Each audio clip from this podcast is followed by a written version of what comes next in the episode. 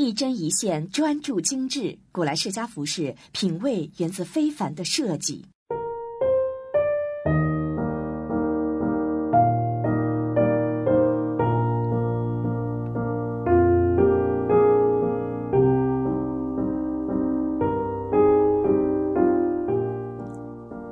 听新月美文，感受信仰之美。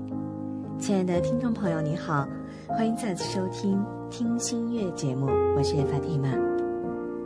今天我们跟朋友们共同分享的《听心悦》的美文，是来自于马金莲为我们带来的她的短篇小说《碎媳妇儿》的节选，希望您能喜欢。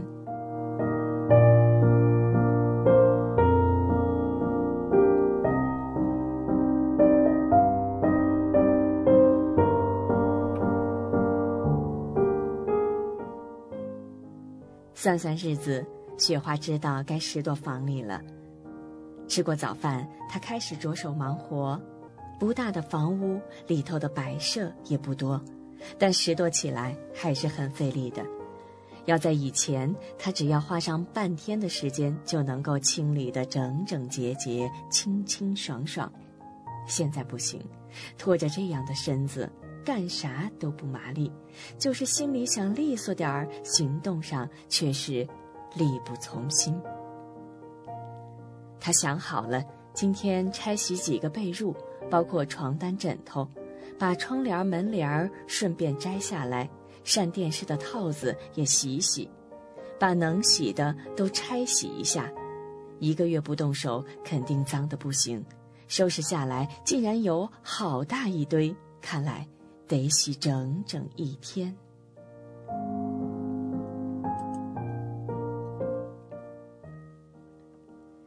第二天扫炕，把炕上所有的铺盖、席子都揭了，直到显出泥坯来，用笤帚把炕细细扫一遍，尘土居然积了厚厚一层，扶起来呛得人直咳嗽。他记得上次扫炕是不久前的事。这过去没多长时间啊，尘土还是积了下来。仔细想来，真叫人吃惊。这些尘土都是从哪儿来的？什么时候钻到席子底下，还积了这么厚的一层？尘土是以润物细无声的功夫渗透到他的生活里来。怪不得他总是在扫屋子，总是感觉扫不净、扫不彻底、扫不出神清气爽的感觉来。扫到炕头的时候，雪花的动作慢下来，双眼看着炕角，不由得记起刚来时节的情景。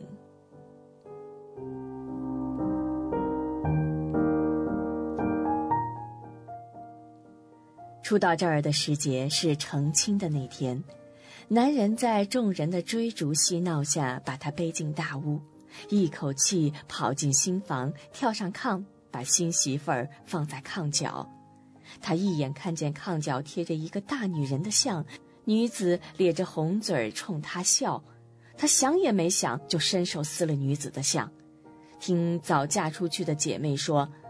今天的炕角会贴一个大红的喜字儿，新媳妇儿一进门就要伸手撕了喜字儿，同时还有新女婿会和媳妇儿争抢着撕喜字儿。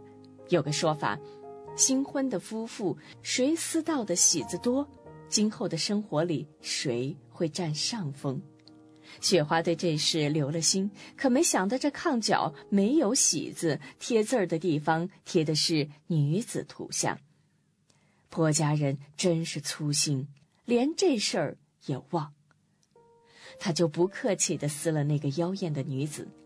接下来的时间，他一直坐在炕角。以前有新媳妇儿守炕哥老的习俗，现在人们不讲究这个了。尤其是那些大姑娘，念几天书，到外头打上几天工，见了世面，人变得实心不少。结婚时就不愿守炕角。说哪个女人愿意守着土炕搁了过一辈子，不等于把人一辈子拴在男人娃娃身上了吗？为了显示与以往不一样，好多女子成亲时不去炕脚，偏偏坐在边儿上，有的甚至连炕也不上，羞答答的坐在沙发上。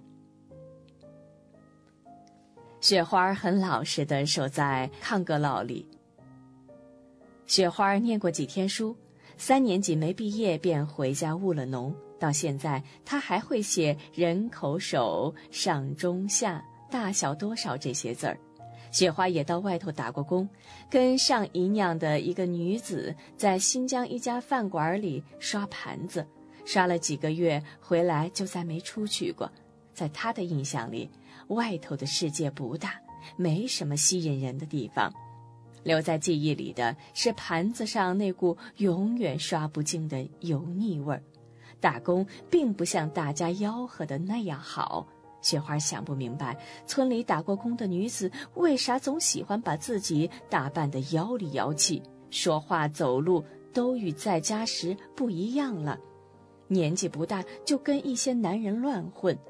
雪花是老实人，也不喜欢那种总睡不醒、头重脚轻、整天晕乎乎的打工生活。去了趟新疆。再看老家的景象，觉得山水居然清秀的喜人，自己以前怎么就没注意到的？夏天，山沟被庄稼和绿草覆盖的一片葱绿，喝的是一眼永远清澈的泉水。担水时，踏一排溜泛光的土台阶，悠悠到了沟底。一泉水里扑晃扑晃，映出蓝的晕人的天，白的清凉的云，投在水面上的人面同样清凉而动人。雪花禁不住每每喝下一大瓢水，一股透彻心肺的凉，把整个人也凉透了。城里哪有这么清甜的水？城里的水总隐隐。带着股意味不明的味道。一担水担回家，媒人已经在炕头坐着了，正是现在的婆家拖来的人。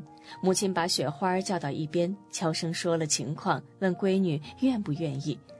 妈守袁家，你爷爷早听说过，家底儿好，光阴盛。听说小伙子人长得细致，去了不会受罪的。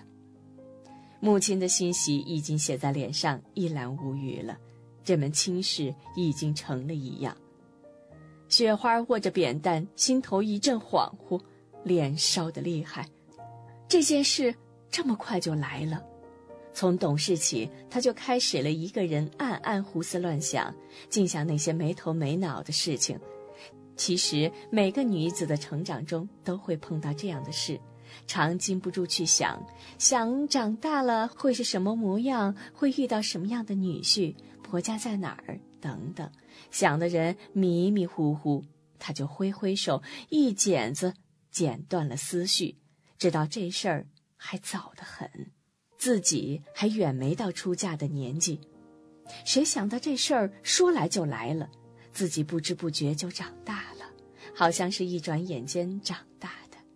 雪花摸摸扁担，肩膀挨过的地方还热着，肩头的压痕还疼着。刚学习担水时，他还是个不到大人肩头的娃娃，谁想到一下子就长这么大了，母亲一样大，甚至有超过母亲的迹象。雪花的心头就有些犯晕，总感觉自己早上出门担这担水时还小小的，十一二岁的模样。小心扶着台阶下到了沟底，一担水担进门就长大了，忽然长大了，就该有女婿有婆家，就到当女人的时候了。母亲脸上的欣喜好像感染了他，他也跟着高兴起来，莫名的兴奋着，同时又有点伤心。隐隐的、不多的一点伤心，撕扯住了心里的某个地方。伤心什么？说不上来。母亲见女子半天不进声，就笑了，带着自以为是的聪明，说：“你要是没意见，事情就成。”他凑到上房门口，隔了门帘向里头的男人挤挤眼。父亲出来了，两人叽咕了一阵子。父亲又进去咳嗽一声，说：“娃娃没意见，定日子让他们见见面，瞅上一眼。”上房和厨房隔得墙不厚，那边的声音雪花听得一清二楚。日子不长，两个人见了面，互相瞅了一眼。男方个子不大，脸圆墩墩的，带着股子憨厚劲儿。雪花没敢仔细打量人家，只是感觉到这股憨厚，不再犹豫，便点了头。日子呼呼过去，冬天一到，落过一场薄雪，雪花就嫁过去了，成了马家庄的女人。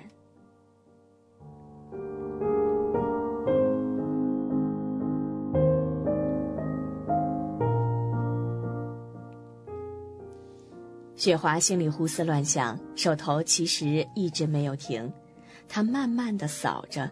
一心一意的扫，明白这打扫不能太张扬，太过显眼。他扫前将房门紧紧关上，然后一小部分一小部分地进行清扫。炕上的麻烦多一点儿，他把新的他把新一些的铺盖卷起，准备放到柜顶上去。炕上只铺几个旧毯子，等一月过来后再铺回来。他把炕的四个角落都扫过，扫得不留一丝尘土。看着尘土飞起，在半空浮一会儿，慢悠悠落回原地，心里一个念头也浮起来，开始隐隐约约的，慢慢就明晰起来。揣着这样的念头，他心里有些悲壮，悲壮中掺点伤心。嫂子在院里换娃娃，声音忽高忽低，喊几声，转到窗前来，爬到窗口向里望。雪花低头忙自己的，装作不知道。扫炕是嫂子说的，当然不是直接告诉他的。平时和嫂子闲谈，他留了心，暗暗揣摩出的。嫂子喜欢诉说自己生两个娃娃的详细过程，怎样害口了，害得吐黄水，一吐几个月，差点连命也搭牵上了；怎样生了，怎样连屎带尿拉扯了。总之，她这个女人当得辛苦，当得不容易呀。她在感叹自己的辛苦时，明里暗里影射出婆婆的不是来。当媳妇儿的遭那么多罪，婆婆能没份儿吗？当然有。从某些地方讲，婆婆该担大份子的。雪花听着嫂子一时感叹，一时诉说，耳朵里听着，该往心上放的就留意装进去。嫂子远比自己早当媳妇儿，和婆婆相处的时间长，好多事情上看得明白，也知道如何应付。而雪花缺少的正是这些。雪花刚来的时候就被婆家的规矩吓住了。婆家人多，哥嫂没分开过，老少算起来一共十口子人，与娘家是大不相同。雪花娘家只雪花一个女儿，干啥都有女儿的性子。一旦进了婆家门雪花觉得自己就像一个平日野惯了的牲口，忽然被套上了龙头，干啥都不自由，都得思前想后，怕人笑话，怕公婆不高兴。雪花后悔婚结的早了，这种后悔只能一个人装在心里，不能流露出来，更不能说给婆家人。嫂子的精明不但写在脸上，还装在心里，流露在一言一行里。这个瘦高个女人的精明，简直到了奸诈的地步。雪花不止一次领教到她的厉害。现在想起来，刚来那会儿，她显得傻乎乎的，什么也不往心里放，还以为和娘家时没什么两样，把娘出门时千叮万嘱的那些话全当成多余的啰嗦。是嫂子给她上了人生的第一课，接着第二课、第三课，无数堂课，嫂子将一切进行的波澜不惊，风平浪静。但信步走过，才发现这风平浪静的表象下，掩盖了无数的风浪。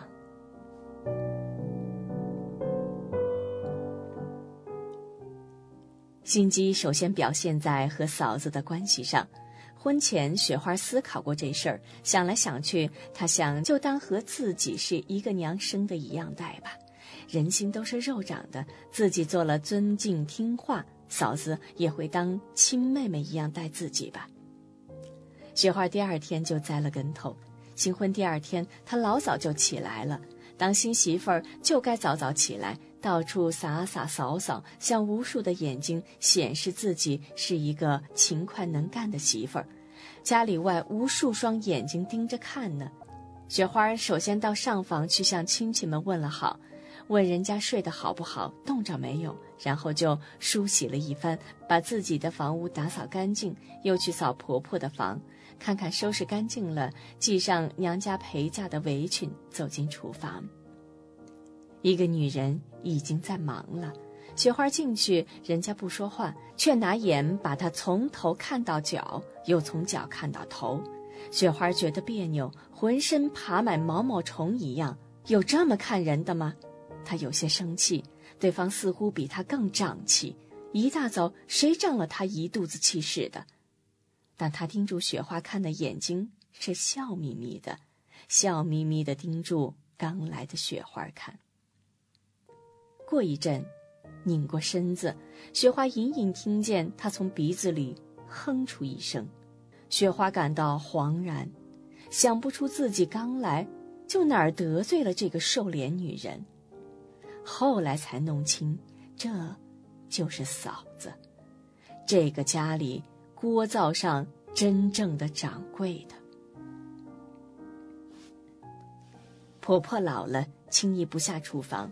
厨房里的大小事宜等全交给嫂子了。慢慢的，雪花揣摩出其中的缘由来。那天人家是在示威呢，自己出来的时候，人家就来了一个下马威，让自己一开始就怕他。擦亮眼睛，看清楚这个家中厨房里真正的权威是谁，是谁说了算。雪花慢慢学会了忍让，处处小心，处处忍让。嫂子在婆婆手下熬了多年，该是站在婆婆的位置上使唤别人的时候了。自己刚来，只有给人家当丫鬟的份儿。娘家时，奶奶和母亲早就说过，好好乖乖的给人家当媳妇儿。哪个女人不是吃亏受苦熬过来的？熬过这几年就好了，一分家。就能由着自己过日子了，雪花这才真正明白，庄里那些小媳妇儿为啥总爱跟公婆闹着分家。雪花也想分开过，这话她没有直接说给丈夫，而是绕着圈子试探了一回，就知道近几年不可能分家。公婆一连生了四个儿子，家底穷得狗舔了一样，一干二净。娶嫂子欠的账还没还清，就又拉债娶了自己。老三老四全出外打工去了。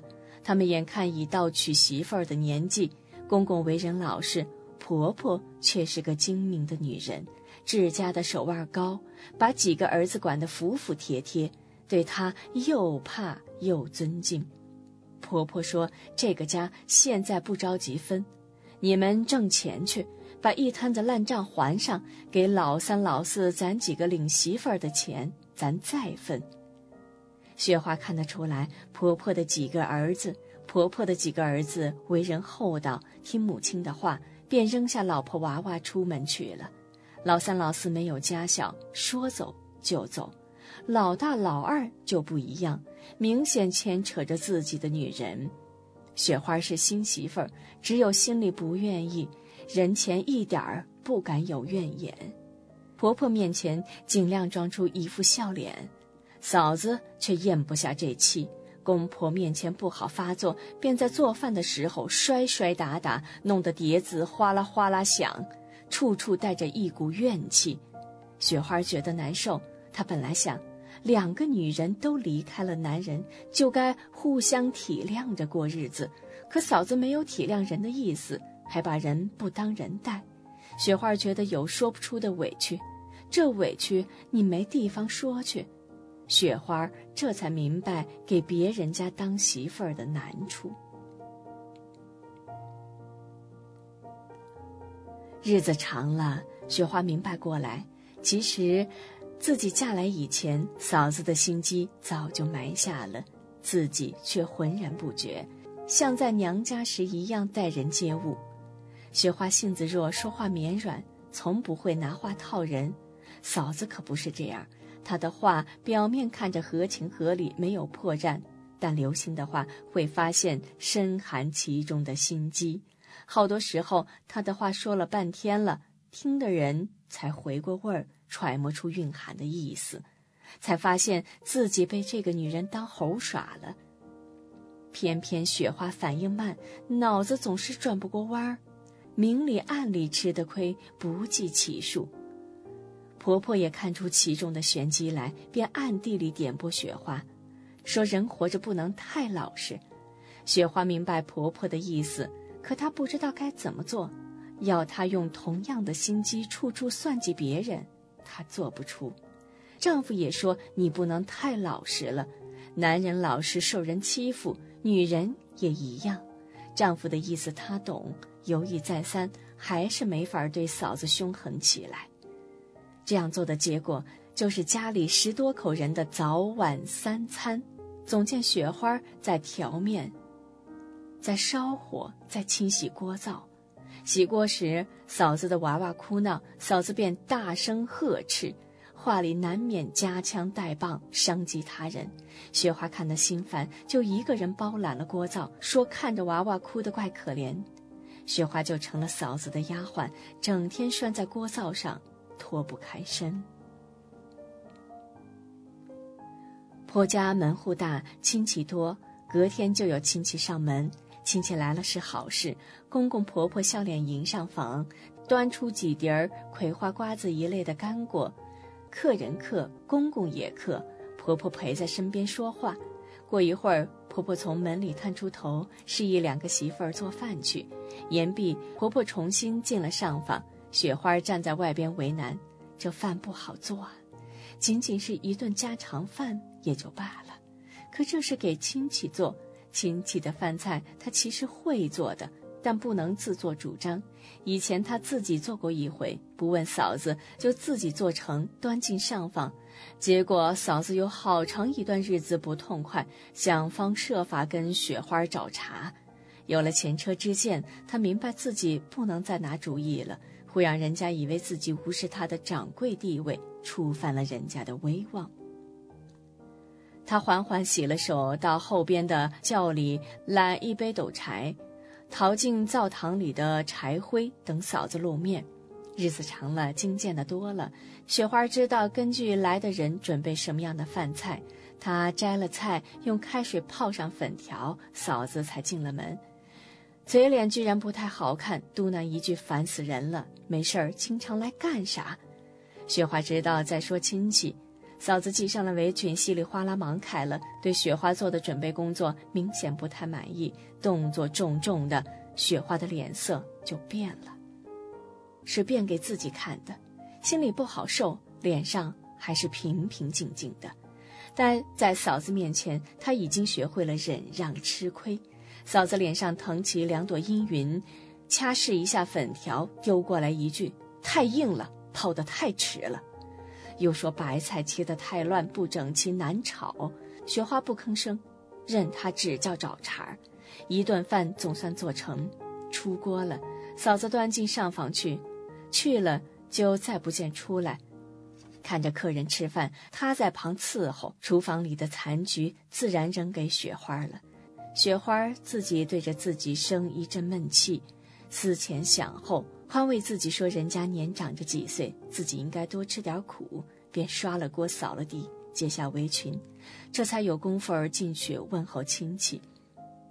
亲戚看看坐在旁边的嫂子，再看看站在地下木头木脑的雪花，不动声色的在内心比较一番。离开后不久，外面对这家两个媳妇儿的评判出来了，说小的没有大的灵活。大的把小的卖了，小的还不知道呢。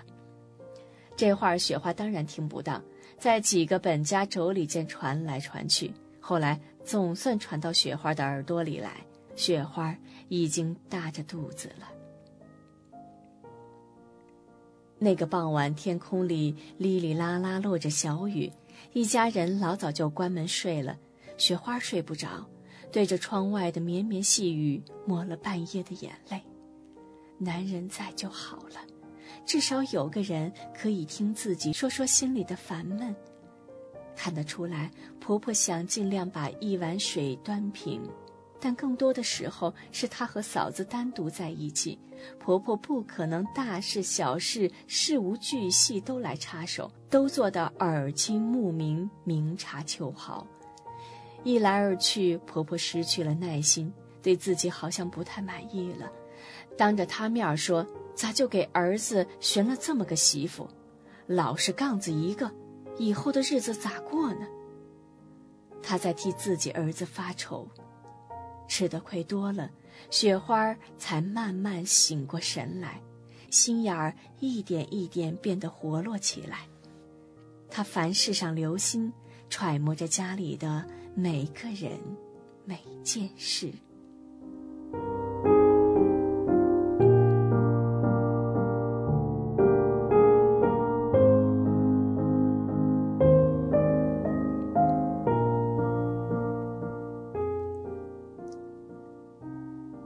刚才我们分享的是来自于马金莲的短篇小说《碎媳妇儿》的片段，一同跟着农村的这位叫雪花的碎媳妇儿，感受着生活带给她的磨砺和成长，听新月美文，感受信仰之美。好了，亲爱的听众朋友，今天的听新月到这里就结束了。法蒂玛，感谢您的收听，伊莎拉，我们下期再会。